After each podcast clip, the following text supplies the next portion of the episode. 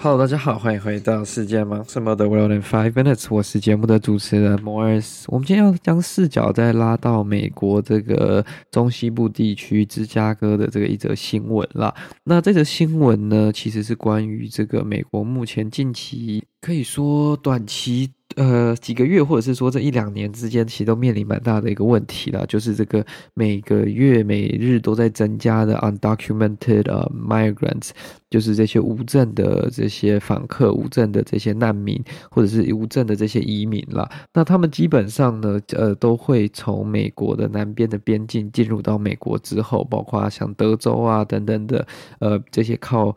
呃，南边的有 border 的这些州，他们进入之后呢，他们如果成功跨越了之后，他们可能会在美国寻求呃政治庇护啊，寻求庇护，又或者是说透过其他的社福团体，然后用呃不同的方式去辗转到美国各地这样子，然后开始他们新的生活。那其实。呃，为什么会特别提到 Chicago 呢？那因为这是一个非常呃 interesting 的一个问题啦。因为虽然很多人呃很多这些。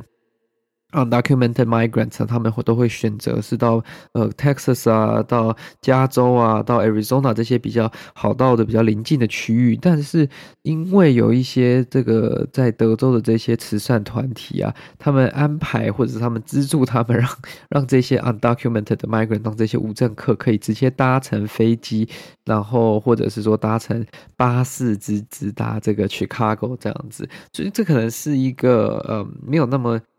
遥远的一个距离啊，搭飞机上，可是实际上它在 geographically 就是在地理位置上还是蛮遥远的。那根据目前芝加哥市府的统计啊，就是在包括嗯 October 十一号，就是今年的十月十一号单一天哦，就有超过七百一十一位的这个嗯 undocumented migrants，就是呃无证件的这种越境。客呢抵达了芝加哥，然后并且目前安置在这个 Chicago O'Hare，就是芝加哥欧海尔国际机场。然后因为这个为什么会先把他们安置在这边？因为芝加哥司里本身的这些难民呃收容所啊、游民收容所啊，已经完全容不下了，所以他们就请机场的这些 authority 呢，机场的这些管理单位在机场去准备一个专门给这些呃。Undocumented migrants 暂时居住的地方了，那其实是非常可怕的一个现象。为什么会说的这么严重呢？因为其实，在目前在 Chicago O'Hare International Airport，在芝加哥国际机场。目前正在那里等待，就是市区里面呃的城市避难所收容所的这些呃无证的旅客呢，已经高达三千五百名。你就想，今天有个机场，它每天每刻随时随地都有三千五百个 undocumented migrants 居住在那边，这对机场的整个营运跟对整个呃机场的动线，其实是会蛮影影响蛮大的。那而且这个数字不是 cap 在三千五百人，如果 cap 在三千五百人，可能对机场要规划或者是说呃。就是呃资源的分配等等的还比较容易，但这个是一直持续上升的这个一个数字嘛，所以目前呢，其实芝加哥境内的这些设施还没空不出来，因为他们也要等到就是来的人，前面来的人可能找到工作啊，找到住所啊，又或者是说找到保证人，或者是找到有其他单位愿意收容他们，他们搬得出去嘛。所以目前呃芝加哥市内很多的收容所、警察局等等的都已经住满了，所以因此他们才会被呃就是。限制或者说要求他们留在这个芝加哥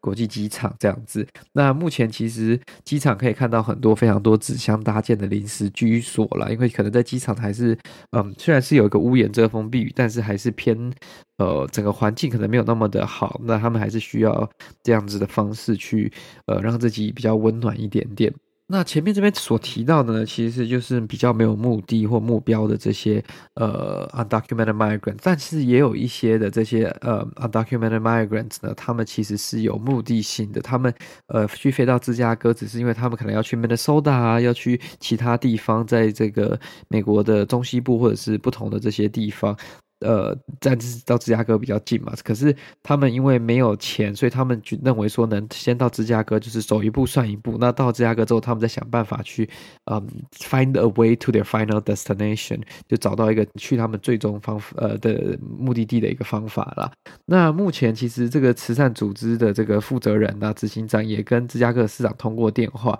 那。呃，目前他们也在鼓励鼓励，就是那些无证客，就是 undocumented migrants，如果没有担保人的话呢，就去选择芝加哥以外的地方，他们也会去愿意协助。所以，呃，他们的立场是这样了。但是，因为他们没有办法强迫，但所以很多的这些呃无证的旅客都还是选择去芝加哥。所以，我觉得这是一个蛮有趣的一点，可以值得呃再做更深入的研究，就是说为什么他们会选择芝加哥这个城市？那芝加哥这个城市，呃。也是因为工作机会比较多吗？还是说他们要去其他地方辗转过去比较方便？我觉得这是值得呃，我再杂花点时间去做研究跟调查的。那基本上，呃，在他们这个开始这个这个这个鼓励的这个设施呃措施之后呢，其实呃抵达芝加哥的人数还是持续的上升啦。包括这一周跟上周比的话，就已经成长了接近三成多，所以这个还是呃。蛮大的一个呃成长性的数字，所以对当地的政府跟当地的这些社福机构压力还是蛮大的。那直到呃。这周为止啊，十月十一号为止，芝加哥基本上他们有二十处的这些收容所、庇护所呢，已经收容了将近一万一千名的这些 undocumented migrants。那呃，这还不包括住在芝加哥里面各个不同警察局的三千两百人。所以芝基本上芝加哥整个 city 呢，可能有接近一点八万到两万个 undocumented migrants，目前在市政府的这个系统当中被安置。所以对于市政府来说呢，他们其实也是蛮嗯、头痛的一个问题啦，因为。呃，如果这些人他们都还没有办法处理完、消化掉的话，那再来一直进来新的人，其实也会拖垮整个呃市政府的运作跟整个呃 capability。他就算原本有一个很好的一个这个社福设施跟措施，有可能因为人数的众多，导致他没有办法嗯呃稳定的运作这样子。anyways，就是今天为各位分享的这则新闻啦。如果你喜欢我们这则节目，又或想知道更多关于这则新闻的，请在留言下面跟我们讲。也欢迎你来我们的 Instagram 跟我们一起互动。那你也可以将这个节目分享给你的亲朋好友，这对我们来说是最大的帮助。也欢迎您小额赞助我们的节目，这对我们也是非常莫大的帮助啊。那我们就下次再见了，拜拜。